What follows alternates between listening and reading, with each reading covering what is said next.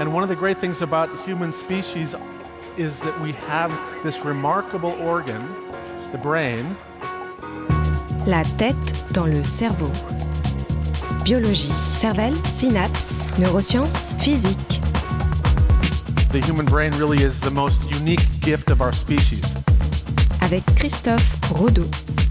Pour réussir à être intéressant ou apprécié lors d'une conversation, le partage du temps de parole entre les personnes pourrait être assez différent de ce qui peut être imaginé.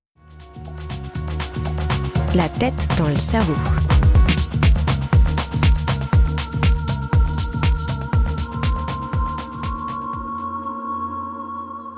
C'est en écoutant que l'on se fait apprécier, alors que c'est en parlant que l'on arrive à intéresser.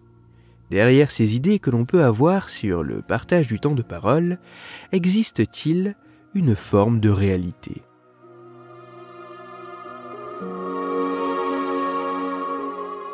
C'est pour étudier le partage optimal de la parole dans le but d'être apprécié ou d'arriver à intéresser une personne inconnue que des chercheuses et chercheurs états-uniens ont mené trois expériences sur au total plus de 300 participants.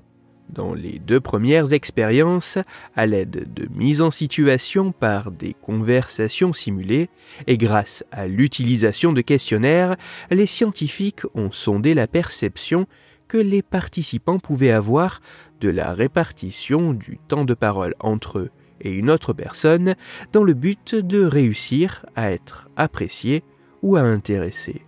Et dans la troisième expérience, grâce à une réelle mise en situation entre deux personnes ne se connaissant pas et un partage du temps de parole imposé par les scientifiques, les chercheurs se sont penchés sur l'appréciation que l'autre avait réussi à susciter et l'intérêt que les participants avaient éprouvé lors de la conversation.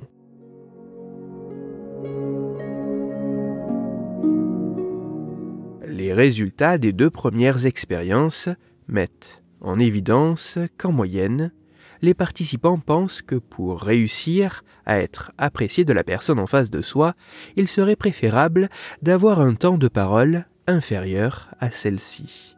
Sans pour autant être totalement mutique, il faudrait d'une certaine manière être plus dans l'écoute que dans la parole.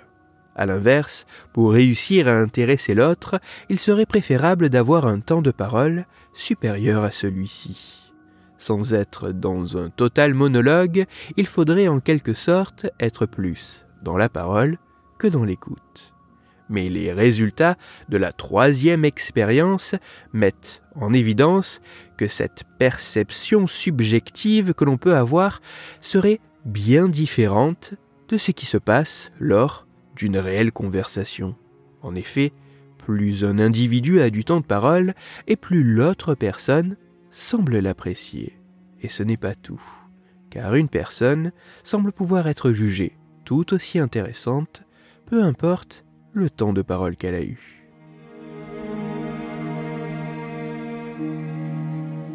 Même si les conclusions de cette étude demandent à être confirmées par d'autres travaux scientifiques dans des conditions mieux contrôlées et plus proches du quotidien et avec des participants en plus grand nombre et plus diversifiés, notamment en âge et en culture, et même si les mécanismes cérébraux à l'œuvre demandent à être plus clairement établis, les résultats de ces trois expériences mettent en évidence que l'idée que nous nous faisons du partage du temps de parole à avoir avec une autre personne dans le but d'être apprécié par celle-ci ou de réussir à l'intéresser pourrait être assez différente de ce qui se passe en réalité.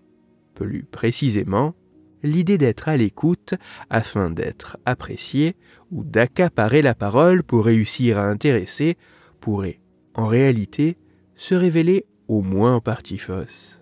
En effet, le temps de parole pourrait n'avoir que peu d'importance pour réussir à intéresser et l'appréciation que l'on suscite pourrait, au contraire, grandir avec le temps de parole que l'on a. Ainsi, pour réussir à être intéressant ou apprécié lors d'une conversation, le partage du temps de parole pourrait être bien différent de ce que nous pouvons intuitivement imaginer. Pour aller plus loin, je vous renvoie vers un article disponible en ligne qui a pour titre Est-ce que vous parlez trop? Il est écrit par Sébastien Boller et il est à retrouver sur le site cerveau et psycho.fr. Toutes les études scientifiques m'ayant servi à écrire cet épisode, ainsi que les références de l'article pour aller plus loin, se trouveront sur mon site, Cerveau en argot, dont le lien se trouve dans la description de l'épisode. Dans cet épisode, j'ai parlé des idées reçues que l'on peut avoir sur le temps de parole. C'est pour cela que je vous invite à écouter l'épisode numéro 75 de La tête dans le cerveau.